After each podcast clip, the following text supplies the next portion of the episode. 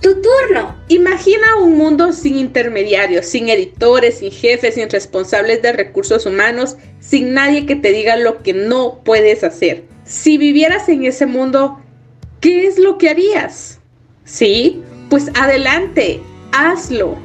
En China hay una fábrica que produce los mismos chismes que tu empresa, por una décima parte del precio. En tu misma calle, un poco más abajo, hay un restaurante que te ha copiado el menú y la carta de vinos, pero que cobra un 20% menos. El último agente de viajes abandona la sala. Los editores de revistas perdieron todo su potencial de crecimiento frente a los bloggers.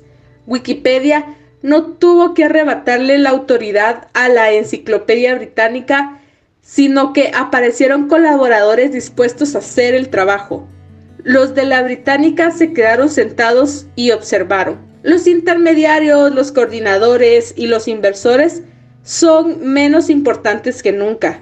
El año pasado se fundaron en San Francisco y Nueva York 67 nueve empresas web, por lo mismo que le cuesta a Silicon Valley fundar un tercio de ese número. De modo que si el dinero, el acceso a la información y la fuerza organizativa no son los cimientos de la economía conectada, ¿cuál es el gran pilar? Exacto, la iniciativa.